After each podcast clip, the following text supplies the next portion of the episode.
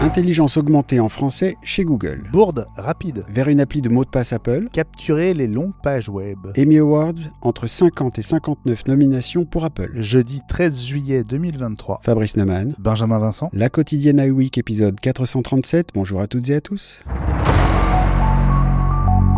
Bard disponible à partir d'aujourd'hui jeudi en France et en français, c'est l'info de la matinée. Bard, c'est la réponse de Google au partenariat étroit entre Microsoft et OpenAI autour de ChatGPT qui a débouché notamment sur son intégration dans Bing. Alors est-ce que l'arrivée de Bard en France et en français change pour autant la recherche Google pour nous, Fabrice? La recherche, je suis pas très sûr parce que finalement, euh, c'est pas tant pour la recherche que pour essayer de, créer des choses, euh, d'obtenir des réponses en, langage naturel. On a vu avec justement Bing et, euh, et ChatGPT que c'est pas forcément la recherche qui est euh, le, point fort de ces, outils-là. En revanche, c'est important de pouvoir essayer Bard en français euh, pour le comparer à ce que propose Bing. Alors, je dis Bing plutôt que ChatGPT parce que euh, l'outil lui-même, ChatGPT, ne fait pas de recherche en ligne, ou en tout cas, sa base de données est souvent limitée, alors que le ChatGPT offert par Bing permet de faire des recherches en gros à jour grâce à l'indexation du web. On sait que même si certains s'en plaignent euh, aujourd'hui, Google reste le meilleur moteur de recherche, donc normalement la meilleure base de données pour Bard pour obtenir de bonnes réponses.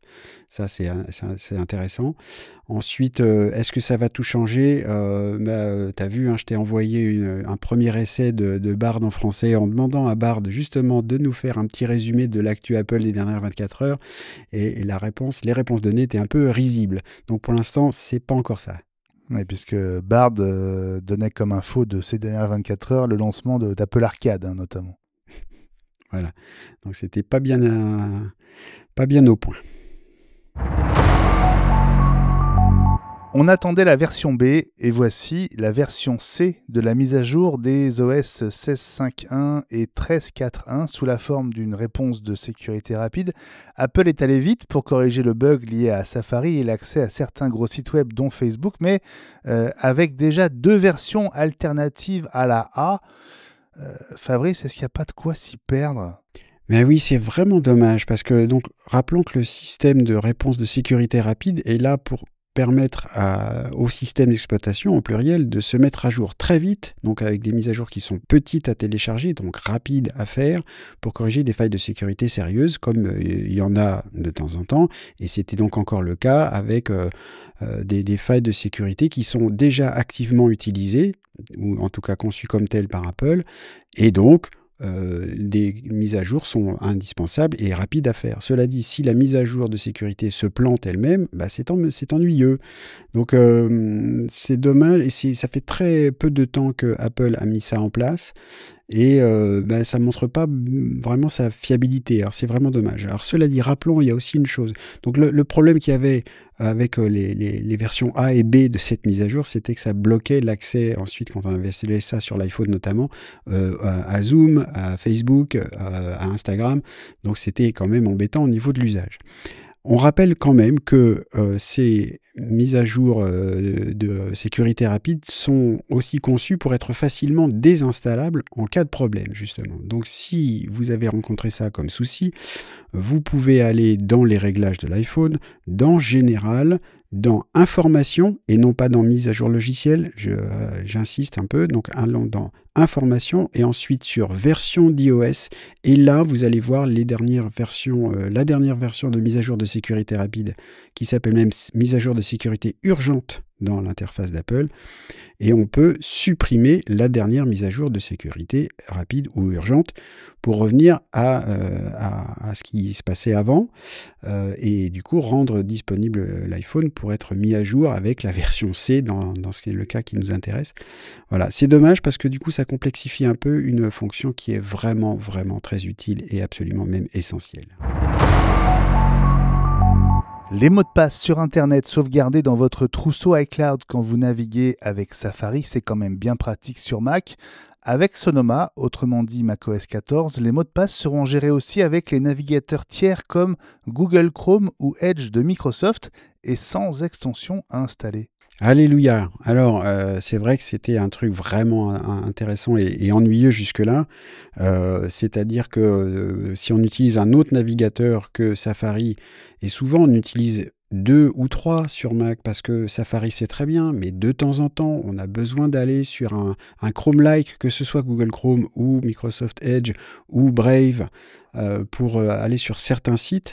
Et à ce moment-là, on enregistre un mot de passe et il est enregistré dans le navigateur et pas dans le trousseau. Alors ça, va changer euh, avec Sonoma. je dis Alléluia parce que c'est quand même très difficile de, demander aux gens d'installer un gestionnaire de mots de passe. Ça fait des années que ça existe et c'est moi, ça fait des années que j'essaye d'installer ça chez des clients. Mmh. Et bah là, justement, dernièrement, je suis vraiment très content parce que euh, j'espérais pas ça, mais j'ai temporisé chez un client pour l'installation d'un gestionnaire de mots de passe en disant écoutez, vous êtes sur Mac euh, partout, on va attendre ça, peut-être que ça va résoudre le, problème, euh, votre problème de gestion de mots de passe, et bien ça va encore un, pas de plus vers, vers, vers ça. Donc il va manquer deux choses en fait dans l'univers Apple pour la gestion des mots de passe c'est une véritable application de mots de passe pour qu'on puisse facilement consulter les mots de passe qu'on a enregistrés dans le trousseau en dehors de Safari ou des réglages euh, système. Euh, et puis, bah, peut-être une application de gestion de mots de passe sur Android.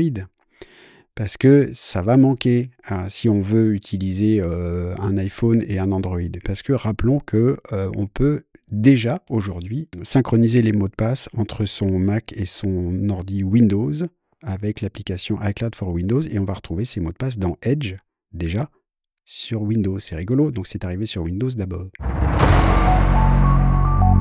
Capturer l'intégralité d'une page web ou d'un écran qui nécessite de scroller pour en voir le bout, ce sera possible sous iOS 17, iPadOS 17 et macOS Sonoma si on en croit la dernière bêta 3 développeur et les premières bêtas publiques. Cette possibilité, euh, elle existe euh, depuis longtemps déjà sur Android et jusqu'à maintenant dans l'univers Apple, il fallait recourir à une app tierce.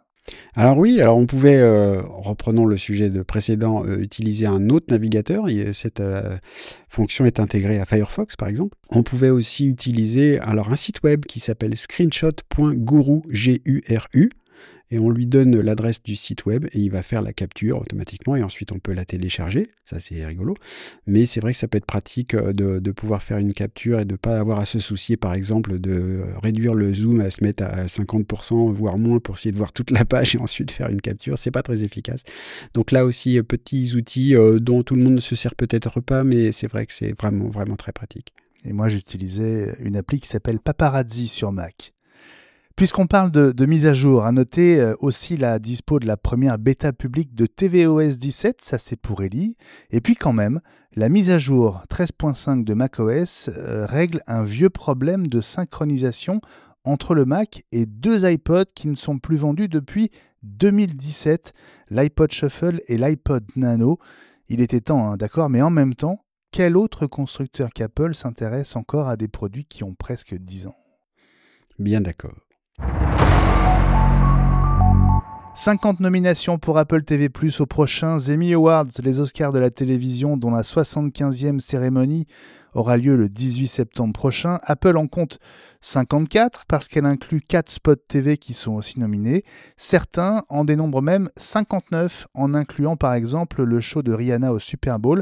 Apple, troisième plateforme la plus nominée derrière HBO Max, 127 nominations, et Netflix, 103, devant Hulu, 42 et Disney Plus 40, dont 9 nominations pour The Mandalorian.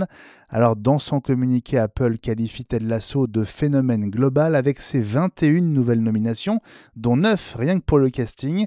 7 nominations également pour Steel, le documentaire portrait sur Michael G. Fox, le héros de Retour vers le futur. Shrinking avec Harrison Ford et Blackbird, la mini-série épatante avec euh, Taron Egerton est aussi dans la liste. À noter la nomination à titre posthume pour Ray Liotta. Alors oui, c'est un peu l'école des fans. Chacun repartira avec ses statuettes, c'est sûr. Mais Fabrice, le nombre de nominations, leur répartition, bah, sont devenus un élément très important de la compétition entre les plateformes de streaming vidéo. Bah oui, on voit bien que les, donc les nominations sont très, très nombreuses, mais euh, touchent plein de plateformes euh, euh, vidéo. Euh, c'est là que ça se passe. Ça fait plusieurs années, et c'en est la démonstration flagrante que c'est vraiment là que ça se passe et qu'il y a production de séries de manière pléthorique, mais qui sont d'excellente qualité. On a eu euh, l'occasion d'en parler souvent. Et puis, euh, bah, j'en profite moi pour, pour un, petit coup de chapeau au documentaire portrait sur Michael J. Fox. Euh, parce que euh, c'est pas uniquement sur sa carrière, mais c'est sur le fait qu'il est atteint de la maladie de Parkinson depuis euh, des années, des dizaines d'années maintenant. J'ai regardé ça, c'est poignant et c'est aussi très très intéressant et important qu'une personne d'un tel renom puisse témoigner de ce que veut dire une maladie et celle-ci en particulier. Et c'est magnifique. Allez, un dernier mot pour vous signaler la dispo dès à présent du nouvel épisode d'iWeek La Semaine Apple, numéro 146, avec euh, Fabrice, deux grands sujets et deux invités. Oui, alors c'était absolument passionnant. Justement, on a beaucoup parlé avec euh, Thibaut Bisson du compte Twitter Apple TV FRA de tout ce qui se passe euh, dans le domaine du streaming notamment autour d'Apple TV+, mais pas seulement. Et puis avec Lionel Paris, qui représente Netgear au travers de sa société de relations publiques Pure PR, on a parlé de Wi-Fi 6E, euh, qu'on espère arriver pour l'iPhone 15, peut-être uniquement le modèle Pro, on verra bien à la rentrée, mais qui est euh, une vraie, euh, vraie avancée majeure du standard du Wi-Fi.